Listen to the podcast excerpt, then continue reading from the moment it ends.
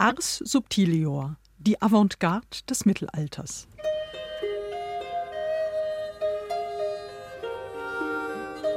Das 14. Jahrhundert war eine unruhige Zeit. Auf eine verheerende Pestepidemie folgte 1378 das große Kirchenschisma und auch der Hundertjährige Krieg ließ die gesellschaftlichen Strukturen wanken. Kein Wunder, dass die daraus resultierenden Umwälzungen sich nicht zuletzt in exotischen Kunstformen manifestierten. Eine davon war die Ars Subtilior. Diese musikalische Stilrichtung folgte auf die Ars Nova und wird historisch zwischen dem Todesjahr von deren Hauptvertreter Guillaume de Machaut und dem Ende des Großen Schisma verortet. Also zwischen 1377 und 1417.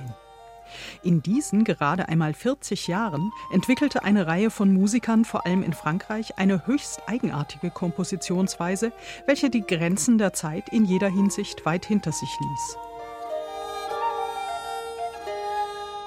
Die Bezeichnung Ars Subtilior freilich wurde in der Musikwissenschaft erst in den 1960er Jahren eingeführt, obwohl auch zeitgenössische Theoretiker durchaus schon von der Subtilitas, der Feinsinnigkeit dieser Musik sprachen.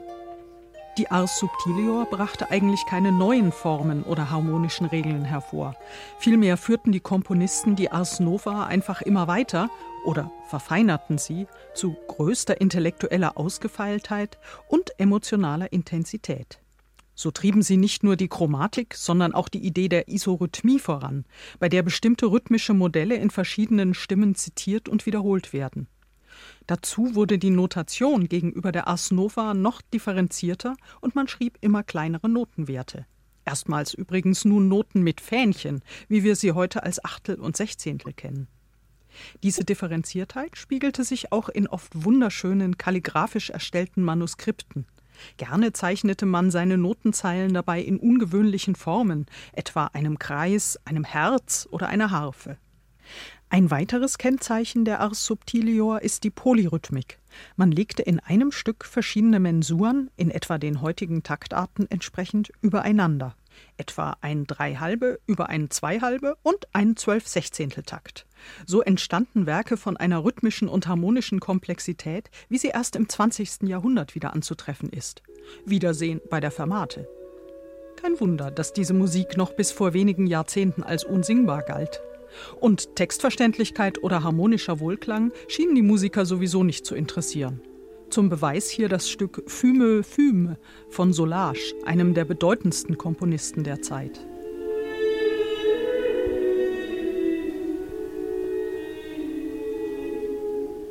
Neben Solage waren auch Johannes Ciconia, Jacob Sanlèche, Jean Tapissier oder Baud Cordier führende Köpfe der Bewegung. Ihr Zentrum war vor allem der päpstliche Hof in Avignon, wo auch viel weltliche Musik entstand.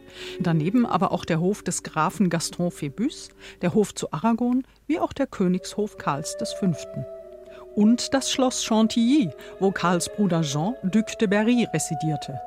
Die umfangreichste Quelle für Kompositionen der Ars Subtilior ist denn auch mit 112 Stücken der sogenannte Codex Chantilly, der möglicherweise im Auftrag des Duc de Berry entstand, seinen Namen jedoch erst viel später erhielt.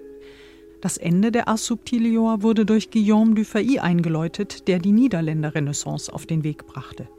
Eine rhythmisch harmonisch dann eher entspannende Epoche im Vergleich.